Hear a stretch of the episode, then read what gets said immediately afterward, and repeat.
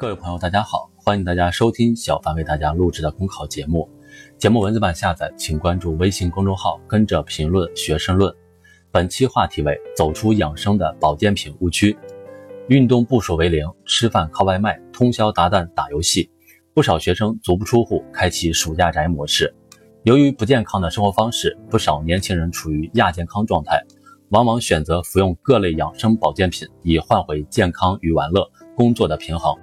这种现象值得关注。《黄帝内经》指出：“夫病已成而后药之，乱已成而后治之。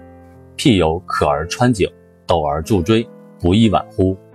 医疗是健康的最后防线，保持健康需要关口前移，做好养生保健，也是大健康的题中之意。养生保健是否得法，决定健康状态和生命长度，其重要性不言而喻。然而，现实中，尽管很多人重视养生，却容易陷入误区。最典型的错误认知，便是将养生与服用保健品画上等号。据调查，百分之七十一点四的受访者称身边有人过度依赖保健品。这一数据暴露出我国居民健康素养偏低的现状。观察一些年轻人的养生行为，可以发现，他们对健康衰老怀有焦虑。解决办法不是选择运动健身。膳食均衡，而是往往选择服用保健品来达到高强度工作之后的修复。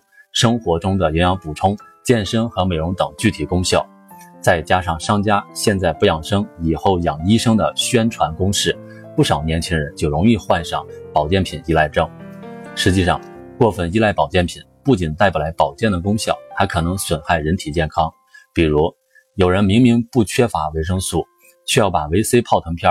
当做提高免疫力的药品，长期过量服用维生素 C，反而会导致尿路结石，加速动脉硬化。再如补钙，三十五岁以后，人的骨量就一直处于减少状态了，单纯的靠吃钙片补钙作用不大，甚至还会引起便秘、结石。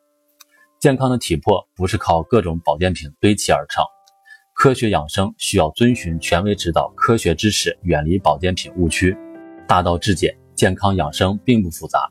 世界卫生组织研究发现，影响健康因素中，生物学因素占百分之十五，环境影响占百分之十七，行为和生活方式占到了百分之六十，医疗服务水平仅占为百分之八。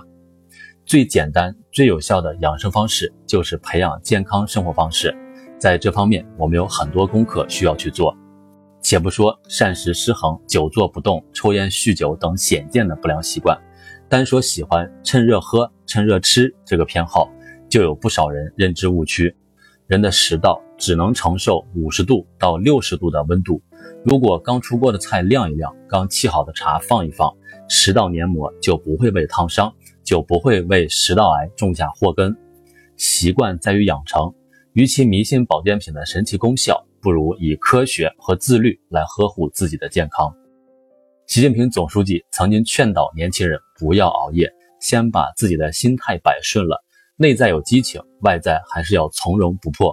每个人是自己健康的第一责任人，我的健康我做主的理念需要落实和行动，远离健康危险因素，养成健康的生活方式，才能活出健康人生，打造健康中国。本节目所选文章均来自人民网、求是网、学习强国。申论复习，请关注微信公众号，跟着评论学申论。